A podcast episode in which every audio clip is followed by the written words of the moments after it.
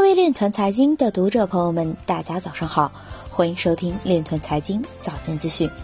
今天是二零二零年一月十四日，星期二，农历亥年腊月二十。首先，让我们聚焦今日财经。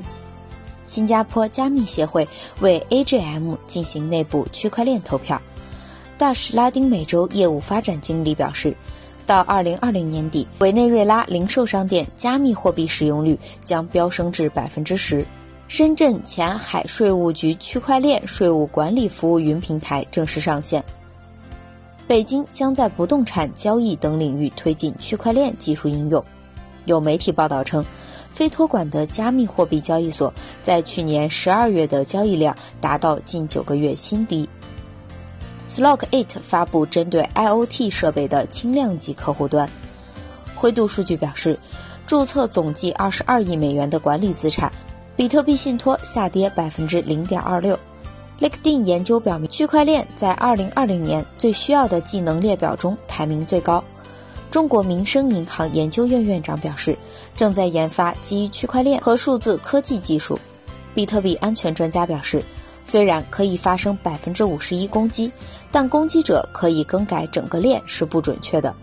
今日财经就到这里，下面我们来聊一聊关于区块链的那些事儿。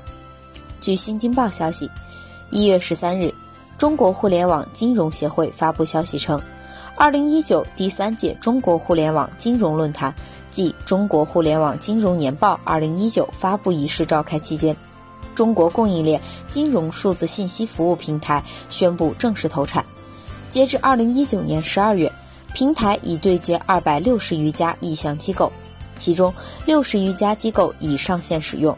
未来，平台将继续投入社保、学历等多维数据源，完善企业多层级画像，构建企业全景关系图谱，并在此基础上提供交易撮合、风险控制、风险预警等服务。逐步实现适用于互联网金融业务的应收账款、仓单、存货、知识产权等动产的交易证券化等服务，探索搭建基于区块链技术的供应链金融应用子系统。